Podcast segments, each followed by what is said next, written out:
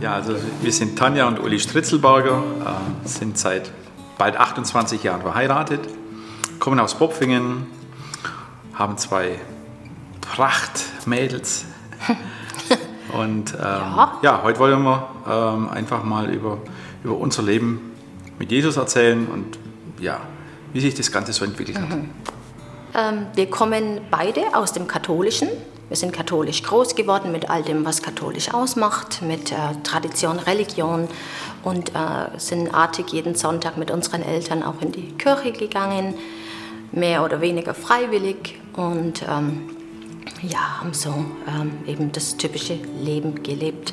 Hat äh, keine tiefere Bedeutung jetzt für mich gehabt. Was ich jedoch immer schon hatte, war eine Beziehung zu Gott. Also Jesus war für mich gar kein Thema, war irgendwie auch nie äh, groß erwähnt in der Kirche, aber Gott war für mich immer schon präsent und ich habe auch immer schon mit Gott gesprochen und äh, unter der Dusche gesungen. Ähm, danke für diesen guten Morgen, Gottes Liebe ist wie die Sonne. Das war irgendwie ähm, und ich habe ihn auch so, ähm, habe auch schon immer zu ihm gebetet und habe auch, äh, er hat äh, auch mir schon viele Gebete auch früher schon erhört.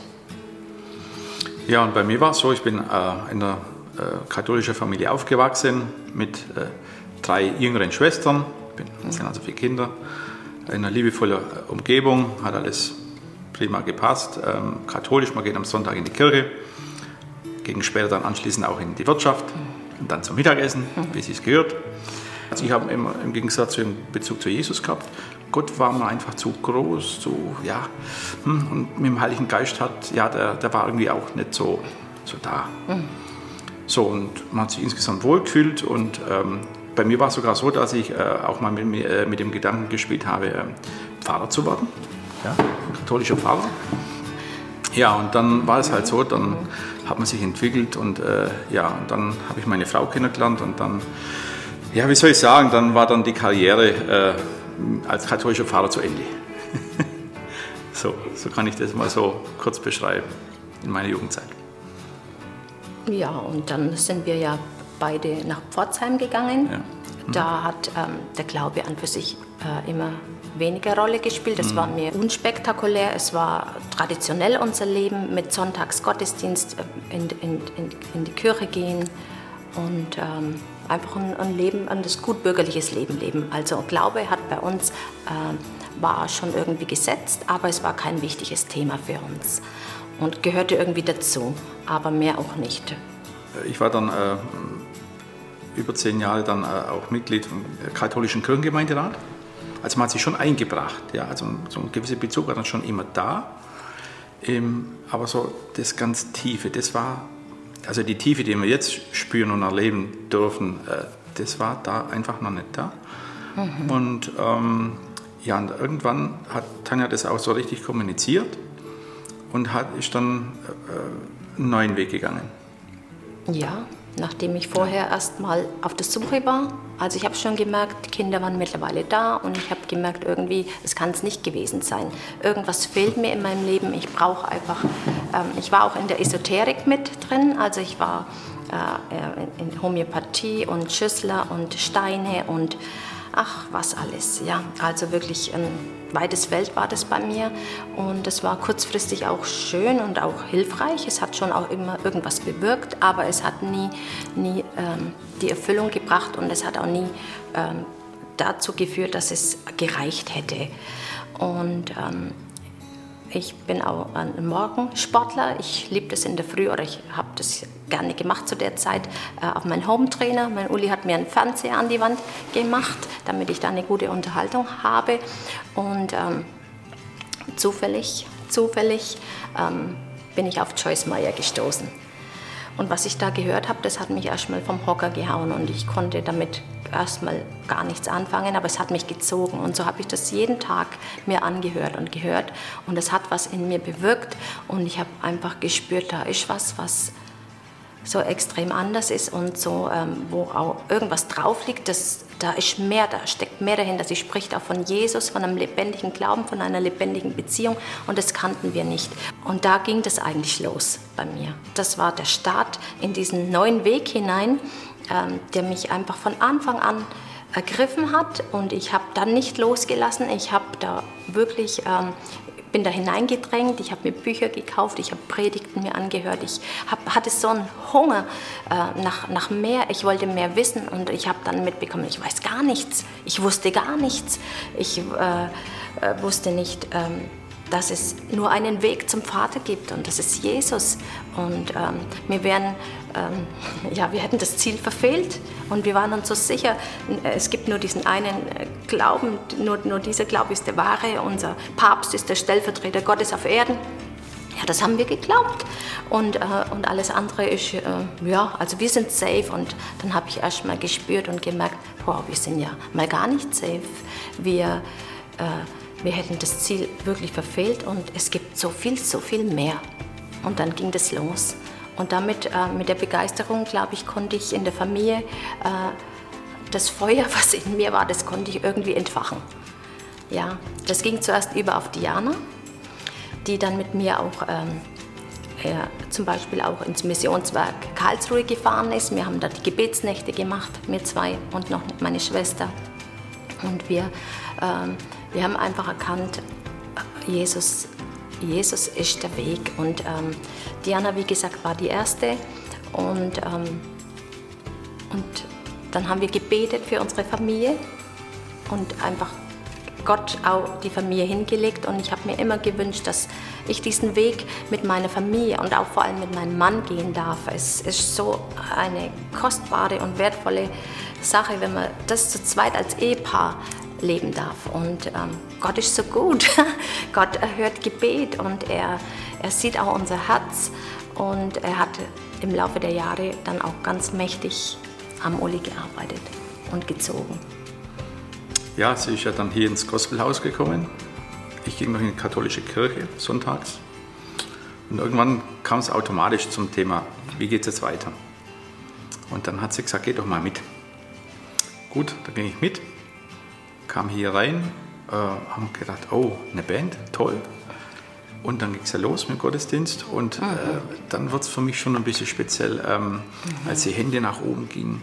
Manche Menschen haben sich auf den Boden gelegt, haben gesagt, oh Schatz, ja.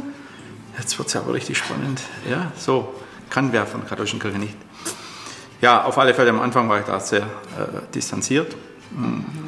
Hat sich dann im Laufe der Zeit dann doch Neugierde in mir entwickelt und dann habe ich gesagt, okay, jetzt möchte ich doch das konkret wissen.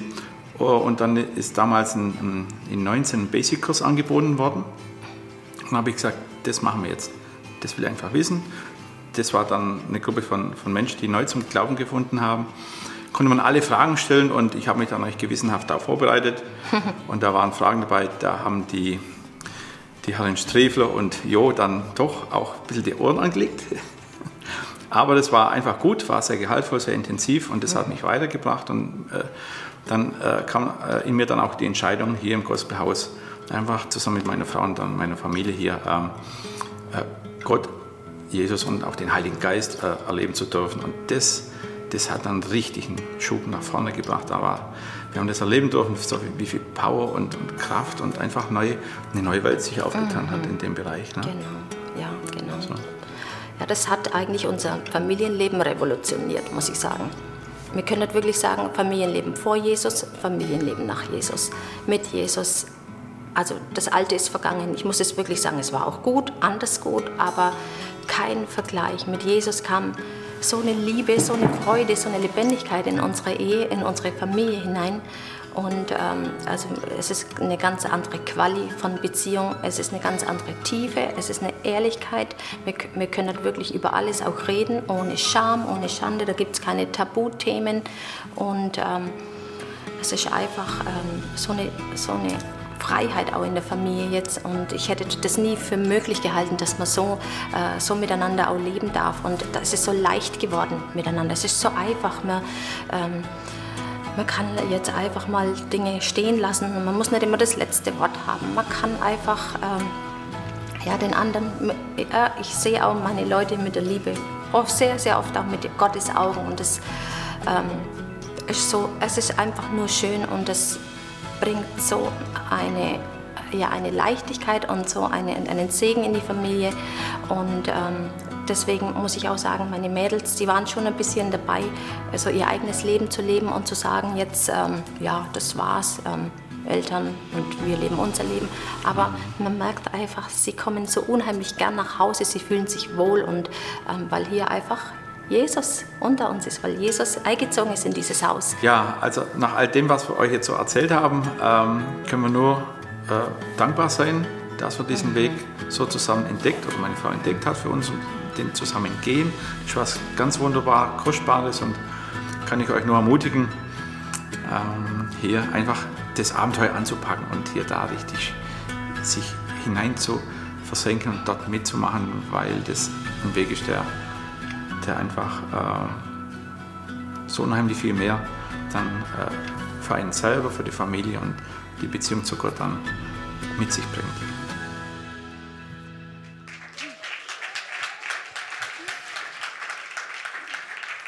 Genau, und wir sind mega dankbar, dass Sie zwei Ihre Geschichte mit uns geteilt haben. Und der Grund ist, weil der Uli sich am 10. Juli wird taufen lassen. Und deswegen habt ihr heute schon einfach mal seine Geschichte gehört oder Ihre Geschichte, so als Ermutigung, hey, wenn das für dich vielleicht auch der nächste Schritt ist, dich taufen zu lassen, dann melde dich gern noch bei mir oder bei dem Kleingruppenleiter. Wir sind mega froh, wenn noch ein paar dazukommen. Es gibt schon vier Leute, die sich taufen lassen, aber es dürfen gern noch ein paar mehr werden. So, jetzt haben wir eigentlich schon eine halbe Predigt gehabt. Nichtsdestotrotz freuen wir uns, Jürgen Single ist heute da.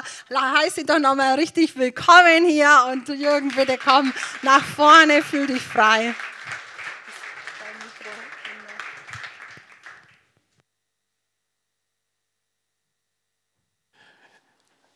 Vielen Dank, Katrin, für die freundlichen Worte, für die freundliche Begrüßung. Ähm, je länger, je mehr ist man ja hier kein Gast mehr. Gell? Denn was will ich sagen? Gospelhaus, das wächst jetzt so langsam zusammen. Als der Jo kürzlich bei uns zum Predigen war und ich hatte die Moderation, habe ich gesagt, Jo, heute wird es hart für dich. Du bist hier kein Gastprediger mehr, weil du gehörst dazu. Wir gehören zum Gospelhaus miteinander. Wir leben Gospelhaus in Aalen, in Nördlingen. Ich war gestern in Schwäbisch Hall für einen Anlass. Das ist schön zu sehen, wie das, wie das entsteht, wie das, wie das nicht nur auf dem Papier und nach Statuten irgendwie funktioniert, die mich gar nicht so fest interessieren. Was mich interessiert, es wird spannend, miteinander zu leben, einander zu dienen, einander zu helfen, miteinander Kirche und Gemeinde zu bauen, miteinander Jesus nachzufolgen. Das finde ich spannend. Deswegen bin ich gern da. Auch wenn es heiß ist hier bei euch. Am 18. März diesen Jahres hat das Tennismagazin von einer Partie berichtet zwischen Nick Kyrgios und Rafael Nadal. Nadal ist aus Spanien und dieser Nick Kyrgios ist aus Australien. Und dieser Nick hat zu viele Chancen vertan bei dem Tennismatch und verliert gegen Nadal.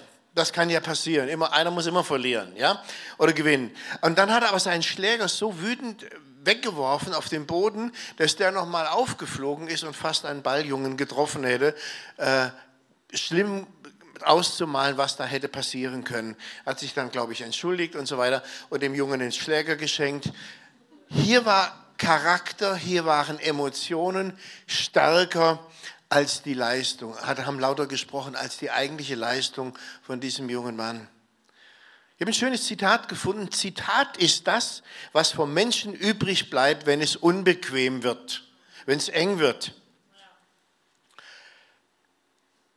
Wie muss ich die, die Zahlen hier? Ich habe sie entdeckt, die Zahlen hier vorne. Jetzt, uh, hat vorhin nicht geklappt, bei mir, bei mir nicht geklappt. So, ich möchte gerne darüber reden, Charakter versus Charisma. Das hat mich schon immer interessiert. Ich habe so viele, ich bin jetzt etwas älter als mancher von euch und habe so viele fantastische Männer Gottes erlebt und gesehen und von ihnen gehört. Und ich war in Medien tätig, da kriegt man viel mit. Aber ich habe auch viel mitbekommen von Menschen, die von Gott berufen waren, die fantastische Arbeiten hatten, die, die große Kirchen gebaut haben, die gescheitert sind und das hat mich geschmerzt, das hat mir wehgetan. Habe ich gedacht, woran liegt das, dass Menschen, Klammer auf, und auch wir theoretisch scheitern können? Was, woran liegt das? Charakter versus Charisma. Ich freue mich so, dass dass Rick Warren, der jetzt äh, der Leiter von Saddleback Church, ihr kennt das vielleicht, habt seinen Namen gehört, zurücktritt, so einer von vielen Beispielen, wo jemand ohne Skandal, ohne Probleme seine Biografie mit Gott gelebt hat, so wie Reinhard Bonke, den ich persönlich kennenlernen durfte. Ein demütiger Mann, der wahnsinnig viele Leute zum Glauben gebracht hat, der vor Hunderttausenden gepredigt hat. Wenn du ihm begegnet bist, konntest du mit ihm reden, konntest du mit ihm lachen.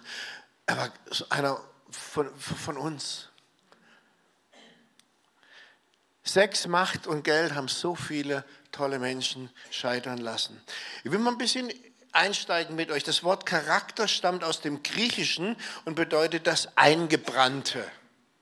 Also etwas, was wir vererbt haben, was wir mitgebracht haben, aber auch was wir gelernt haben an Eigenschaften, wie wir erzogen worden sind.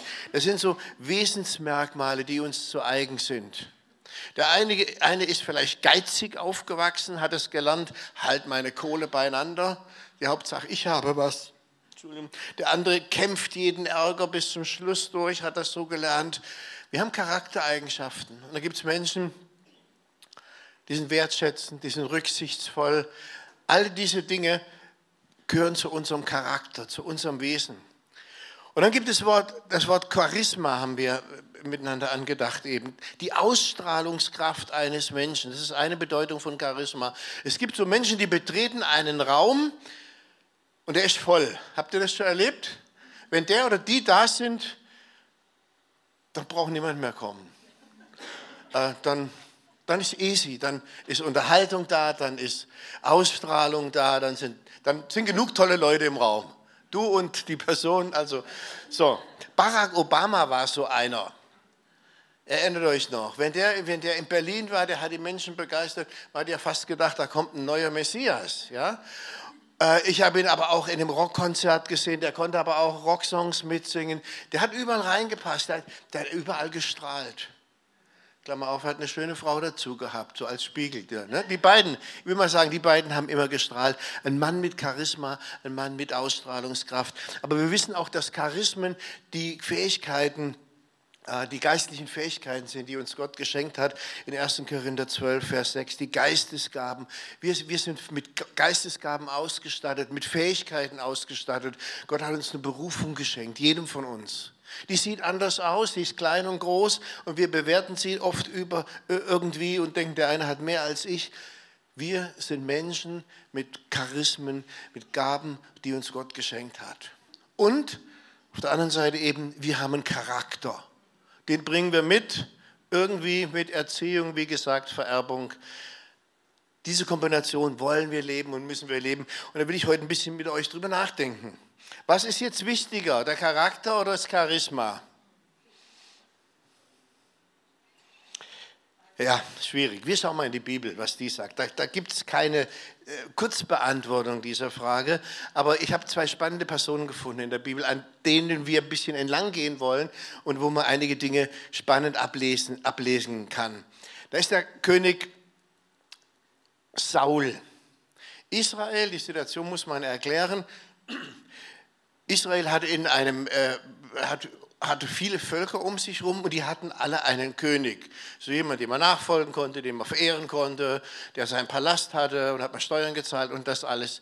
Und, und Israel wollte das. Warum? Sie hatten den Propheten Samuel, der ihnen Wegweisung von Gott gegeben hat. Der war aber alt gewesen und wie man das manchmal so macht, er hat seine zwei Jungs, seine zwei Söhne zu Richtern gemacht. Und bei dem Wort Richter fällt mir ein, gerecht, da fällt mir ein, für, für das Volk denken, für die Menschen denken. Aber die beiden Jungs, das waren einfach korrupte Typen. Äh, gibst du mir das? Komm, lass uns einen Deal machen. So, so, so ging das. Wenn wir einen Deal machen, ich kriege von dir das, dann kann ich schon mal nach deiner Sache etwas früher schauen und dich da bevorzugen. So, so ungefähr lief das ab. Und das Volk Israel, dem hat das gestunken. Gesagt, das ist doch keine Rechtsprechung. Wir wollen einen König. Wir wollen einen, der vorne weggeht, den wir verehren können, den wir feiern können und so weiter.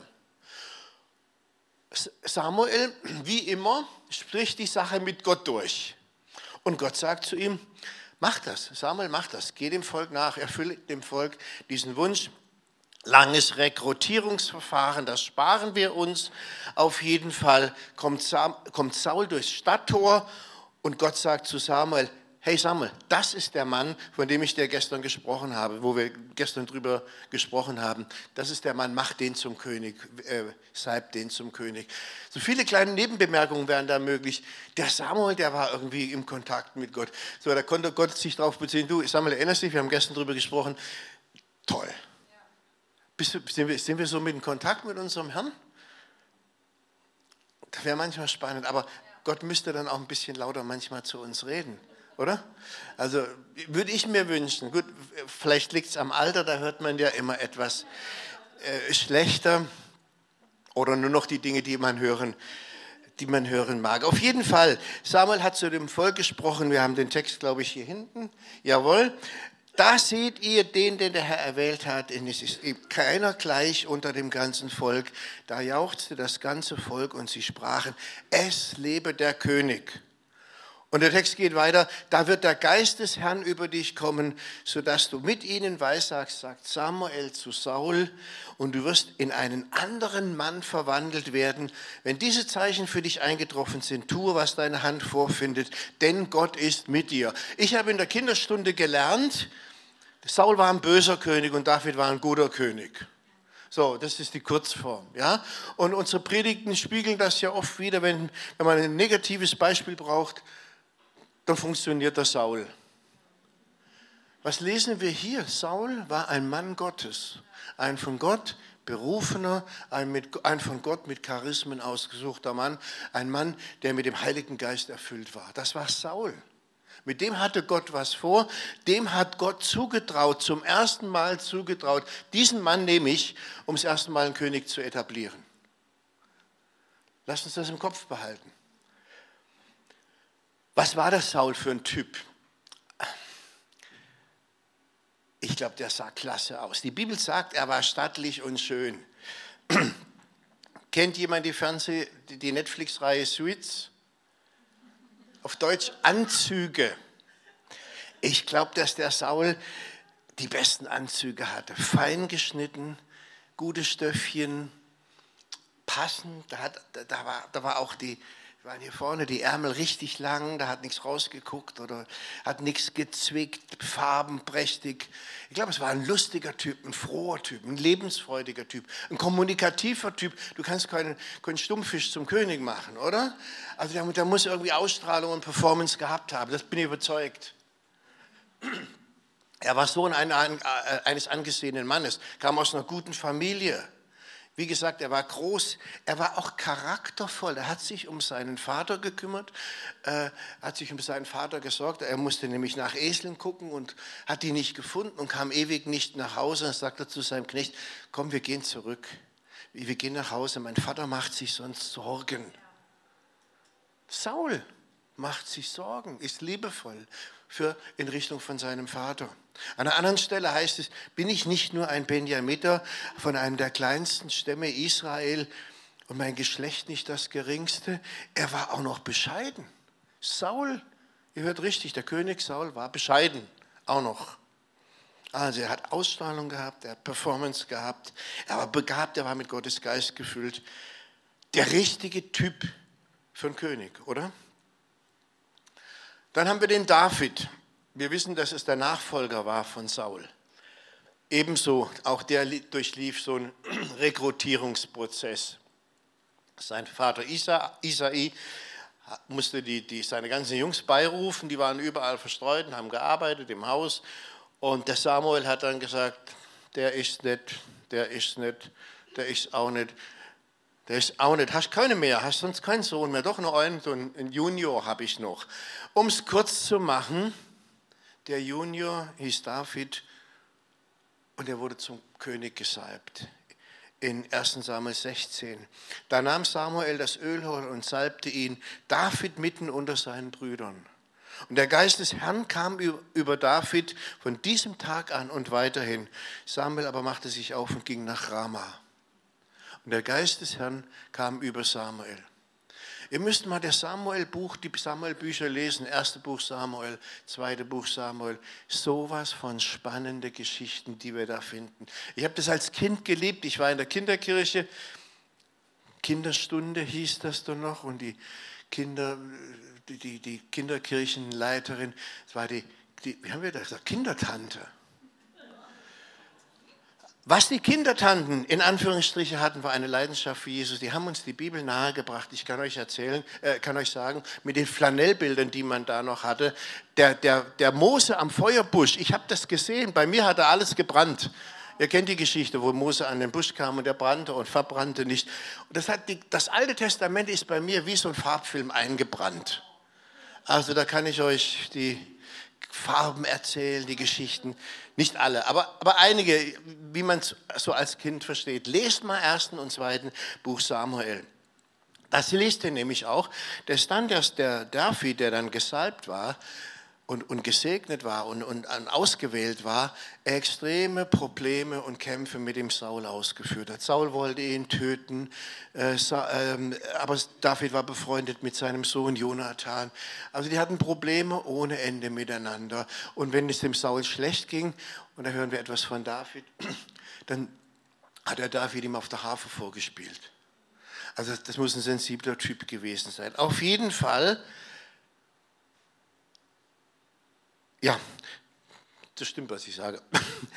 Der war mutig, der war stark, der war freundlich, der war treu, der war musikalisch, der war kreativ. Beide hatten Charisma. Auch der David hatte Gottesgeist, er hatte Führungsqualitäten, er hat auch einen charismatischen Auftritt gehabt, da bin ich überzeugt. Er muss einen ordentlichen Auftrag, Auftritt gehabt haben, äh, als er dem, dem ähm, äh, Philister gegenüber getreten ist. Ähm, der hat ihn zwar ausgelacht, aber wir spüren ein Stückchen vom, vom Charakter von David, wie mutig der gewesen ist. Wenn man die beiden Personen anschaut und sie vergleicht, Samuel, äh, Saul der König, David der König, dann stellt man fest, die haben extrem viel Parallelen. Also nicht David der gute König, Saul der böse König. Beide waren von Gott erwählt. Beide waren von Samuel gesalbt. Beide waren charismatische Typen. Beide hatten einen starken Charakter. Beide waren mit dem Heiligen Geist erfüllt. In beide hat Gott investiert. Beiden hat Gott zugetraut, sein Volk zu leiten, Kirche zu leiten, Gemeinde zu leiten, in einer Gruppe aktiv zu sein, um sich herum die Welt zu verändern. Beiden. Was hat sie unterschieden? Es war der Umgang mit Fehlern, es war der Umgang mit der eigenen Berufung, es war der Umgang mit eigenem Versagen. Gehen wir wieder zum Saul. Der Saul hatte gegen die Amalekiter zu kämpfen. Das war ein Auftrag Gottes. Und zwar hat Gott einen Bann über die Amalekiter ausgesprochen, ein Fluch würde man vielleicht heute sagen, eine Situation, die für uns schwer nachvollziehbar ist, weil Gott hat gesagt, Saul, Bring alles um, was dir entgegensteht. Vernichte alles. Die ganzen Tiere, die du, die du da sehen wirst, äh, Frauen, Kinder, vernichte alles. Grausam, oder? Für uns nicht nachvollziehbar, ich kann es auch nicht unbedingt verstehen, war aber der Auftrag an Saul. Und die Bibel berichtet, dass er das gemacht hat. Mit einer Ausnahme, er hat den Anführer dieses, dieses Stammes, Agag hieß der, den hat er leben lassen und er behielt einige Schafe und, und Rinder äh, äh bei sich oder äh, am Leben. Und kommt dann irgendwann zu Samuel oder Samuel zu ihm und da sagt der Samuel, du Saul, ich höre da aber ein, eine Menge Blöcken, da hat es ja noch Tiere ohne Ende. Ja, sagt der, der Saul, das ist schon richtig. Wir haben alles gemacht, was Gott gesagt hat. Aber da waren ein paar solche gute Rinder, so schöne Tiere noch, die haben wir aufgehoben, um sie Gott opfern zu können. Das hat, haben meine Leute gemacht. Super, selber nicht, selber nicht schuld sein.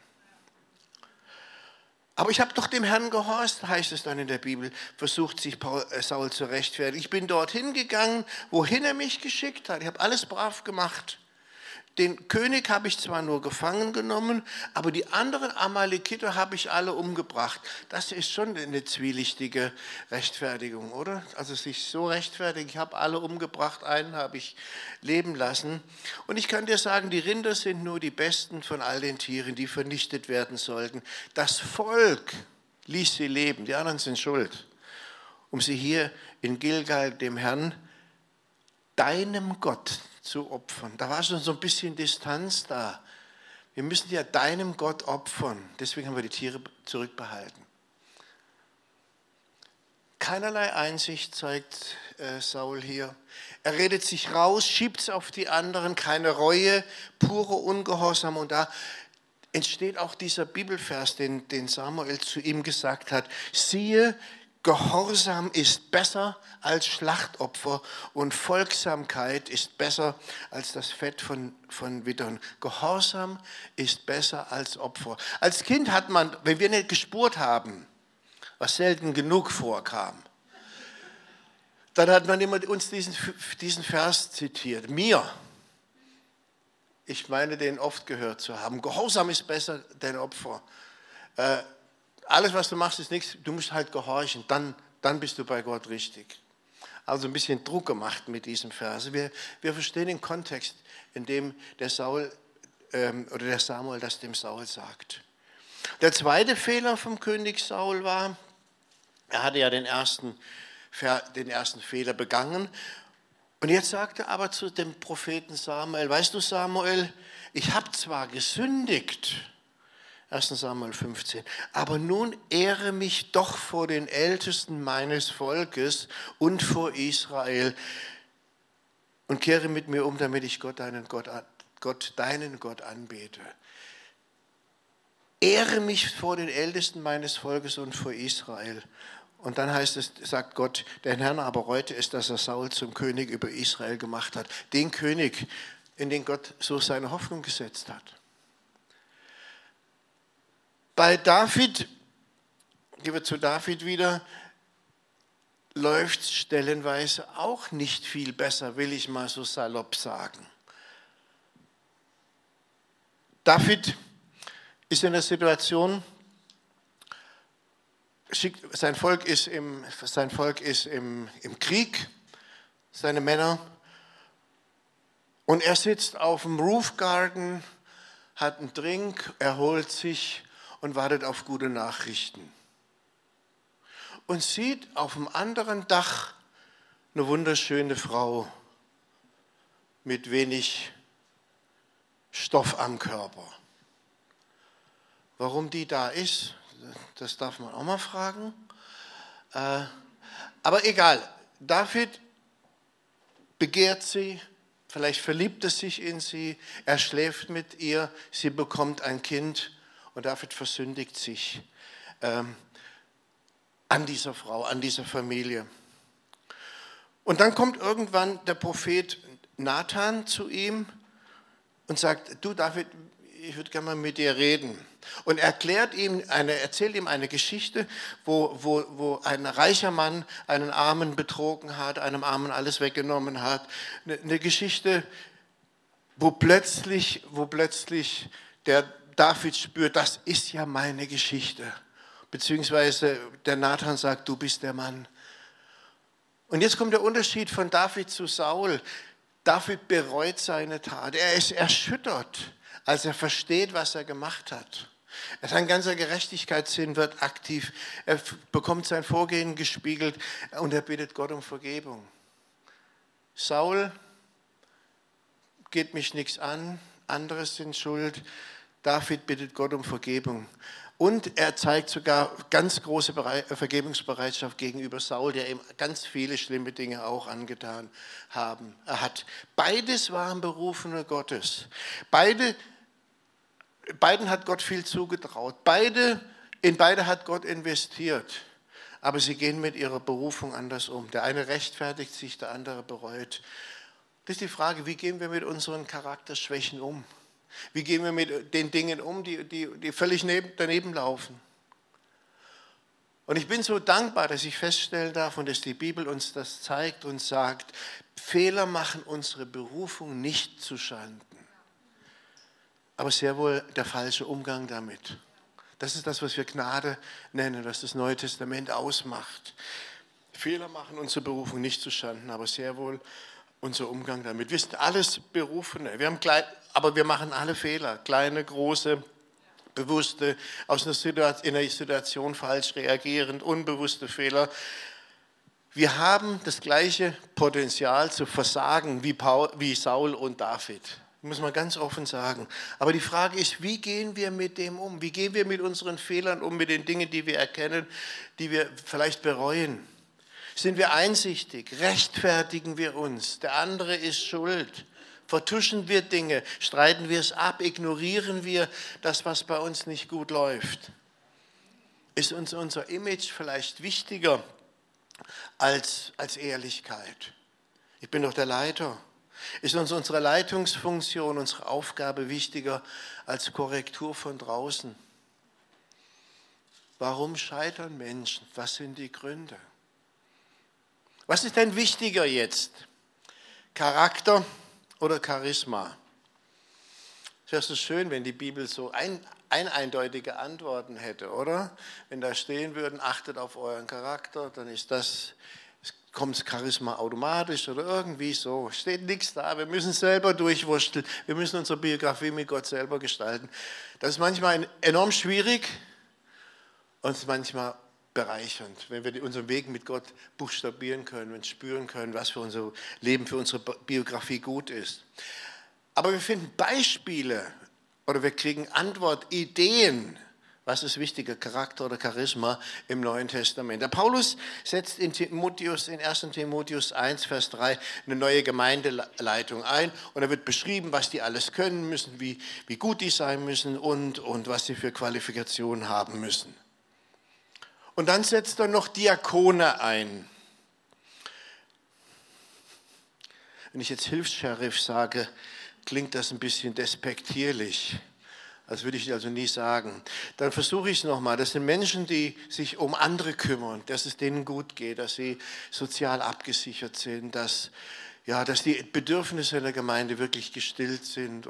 All diese Dinge, glaube ich, darf man mal den Diakonen unterschieben.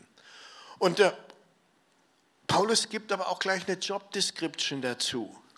Also diese Menschen, die andere versorgen müssen, müssen gute Manager sein die müssen wissen, wo sie frisches Obst, frische Mahlzeiten herkriegen. Ihr könnt ja den alten Leuten, es ging ja vor allem auch um ältere Witwen und so weiter, das die, die Alten brauchen Vitamine, die brauchen Bio. Ihr müsst gucken, dass es gleichmäßig verteilt wird, dass nicht die eine neidisch auf die anderen ist. Und ihr müsst gucken, dass es alles zeitlich zügig abläuft. Wäre doch sinnvoll, oder gewesen, so eine Job Description zu schreiben. Keine Spur, keine Spur davon. Wenn man das genau anguckt, dann beschreibt Paulus lauter Charaktereigenschaften. Das müssen Leute sein, die Diakone, die Hilfs-Sheriffs, müssen ein glaubwürdiges Leben führen. Man muss sich verlassen können auf die Leute. Sie müssen zuverlässige Menschen sein, die, die das halten, was sie sagen, die nicht, die nicht sich außer Gefecht setzen mit zu viel Wein, die nicht sagen, ah, das bleibt ja nur übrig, nehme ich für mich mit, ist gut. Sie müssen fest im Wort Gottes verwurzelt sein, glaube ich, darf man aus diesen Versen rauslesen. Sie müssen sich ein reines Gewissen bewahren und im Übrigen schauen wir uns die Leute trotzdem auch noch mal an. Das war so die Job Description von Paulus. Wenn wir, wenn wir Leute in der Gemeinde zu, zu Aufgaben berufen, wie gehen wir denn da vor? Oft ist es so, dass uns jemand auffällt, oh, der ist toll, den könnten wir um bitten, da und da mitzuarbeiten. Wir schauen, wir schauen auf, unsere, auf ihre Fähigkeiten, auf ihre Charismen. Und ich sage euch was, das ist ja überhaupt nicht falsch. Stellt euch eine Lobpreisleitung ohne Begabung für Musik vor.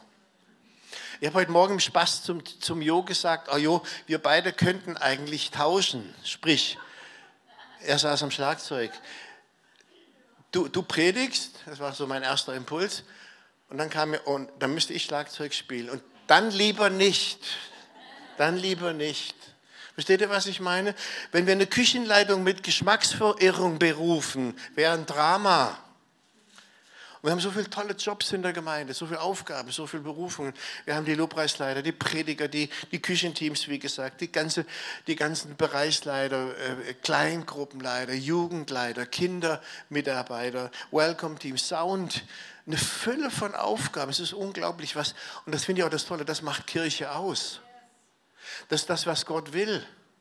Er schenkt Berufungen und unterscheidet nicht in der Qualität deiner Berufung. Nur weil du in einem anderen Bereich arbeitest, hast du deswegen keine in Anführungsstriche schwächere oder stärkere Berufung. Aber wir können scheitern. Ich bin ja der Leiter, ich bin, ich bin vielleicht stolz, ich bin vielleicht uneinsichtig, ich beharre auf meinem Recht. Ich habe hier das Sagen. Ein schönes Zitat habe ich noch gefunden. Willst du den Charakter eines Menschen erkennen, so gib ihm Macht, sagt Abraham Lincoln. Willst du den Charakter eines Menschen erkennen, so gib ihm Macht. Und ein anderes schönes Zitat von Lothar Kraus, Gemeindegründer, Gemeindesupporter. Jeder Leiter muss auch ein Nachfolger sein. Das gefällt mir.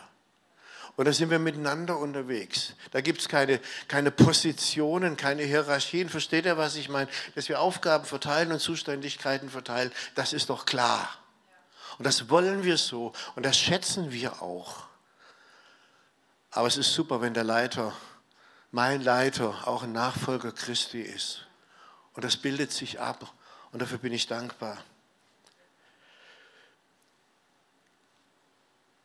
Wir haben das gesehen, wie wichtig dem Paulus, wenn die Frage noch im Raum steht, was ist wichtiger, Charakter oder Charisma, Charisma, wie wichtig ist dem Paulus, dass seine Diakone neben ihrer Qualifikation, der wird sich nicht die Dümmsten ausgesucht haben, sei sicher, aber eben die, die verlässlich sind, die nicht übermäßig viel Wein trinken, die fest an der Botschaft Christi ver, ver, verwurzelt sind, die ein reines Gewissen haben und so weiter.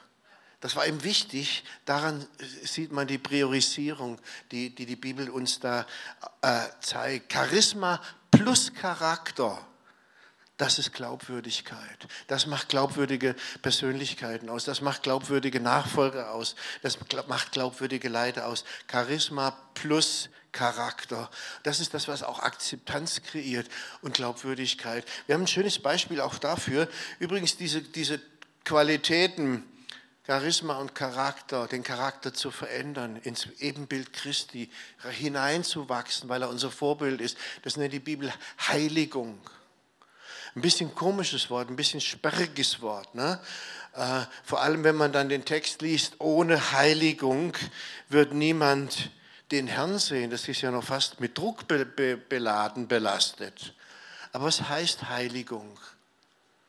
Heiligung ist eine Entscheidung, sich abzusondern von Sünde, abzusondern von dem, was nicht zu Gott gehört. Das ist eine Entscheidung, das ist ein Prozess, das ist kein Perfektionismus. Der Barnabas wird uns in der Bibel vorgeführt in, in, Apostelgeschichte Vers 11, denn er, der Barnabas, hatte einen edlen Charakter, er war mit dem Heiligen Geist erfüllt und er hatte einen festen Glauben. Edler Charakter, Heiliger Geist und fester Glauben. So ungefähr hat sich der Paulus das vorgestellt. Genauso hat er es ja beschrieben. Und dann stieg die Zahl derer, die an den Herrn glaubten, ständig an. Es war die Akzeptanz, den, den Barnabas als Vorbild zu haben. Es hat ihm Akzeptanz verschafft, sein Erfülltsein mit dem Heiligen Geist, sein edler Charakter, sein fester Glauben. Das verschafft uns Akzeptanz, das verschafft uns Glaubwürdigkeit, das verschafft uns Überzeugung als Personen, aber auch als Kirche. Bemüht euch mit ganzer Kraft um Frieden und richtet euch in allem nach Gottes Willen. Und dann heißt es, denn ohne ein geheiligtes Leben wird niemand den Herrn, den Herrn sehen. Ohne ein Leben in Abwendung von, von Sünde, in in Hinwendung zu Christus. Ich glaube, das dürfen wir da als, als, als Kontrast sehen. Abwendung von, vom, vom Negativen und Hinwendung zu Christus. Das ist das, was die Bibel auch als Heiligung versteht. Paulus hat uns den Spiegel vorgehalten, heilig zu sein. Nicht perfekt sein zu müssen. Ich will das nochmal gerne wiederholen. Heilig sein heißt nicht perfekt sein müssen. Da hätten wir sonst keine Chance. Heilig sein heißt im Kontakt sein mit dem Heiligen Geist. Der Barnabas hat das vorgemacht. Im Zwiegespräch, im, in, in, in, in, in der Konversation zu spüren, zu hören. Heiliger Geist, was, was willst du von mir? Gib mir Feedback für mein, für mein Leben, für Situationen. Wir sind bereit zur Korrektur. Das finde ich ganz wichtig als, als Menschen mit Charakter. Einerseits einen starken Charakter zu haben, aber auch Charaktereigenschaften verändern zu lassen. Charakter ist formbar wie, wie so ein Rohdiamant. Habt ihr schon mal einen Rohdiamant gesehen? Das ist ein richtiger, je nachdem wie groß, das ist ein richtig dreckiger Klotz.